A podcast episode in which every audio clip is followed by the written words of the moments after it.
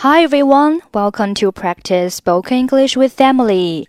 欢迎收听和 Emily 一起练口语，我是 Emily。Okay, today's sentence is I'd like a refund.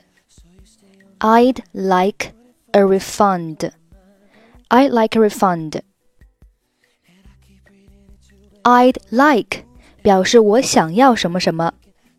Refund，r e f u n d，名词表示退款，所以 I'd like a refund，意思就是我要退款。我从您的店里买了这套餐具，但是它有一些瑕疵，这个盘子有污斑，而且这个碗也破了。I bought this dinner set from your store, but it has some defects.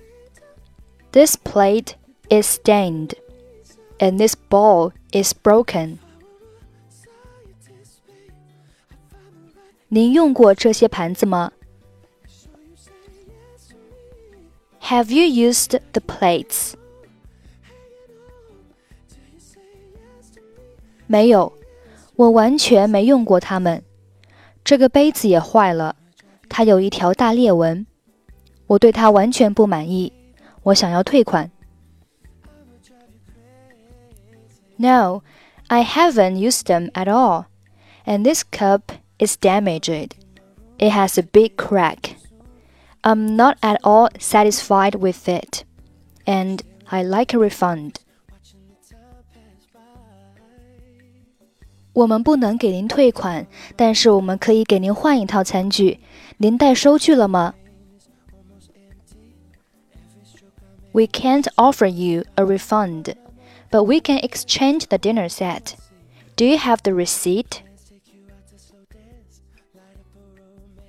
带了，给您。Yes, here it is.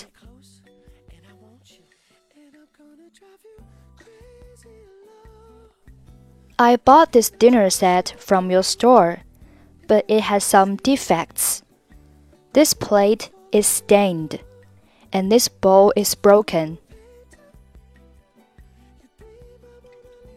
Have you used the plates? No, I haven't used them at all. And this cup is damaged. It has a big crack. I'm not at all satisfied with it, and I like a refund. We can't offer you a refund, but we can exchange the dinner set. Do you have the receipt? Yes, here it is. Okay, that's it for today. 获取更多地道美语发音秘籍， 欢迎关注微信公众号“英语主播 Emily”。I'm Emily. I'll see you next time. Bye bye.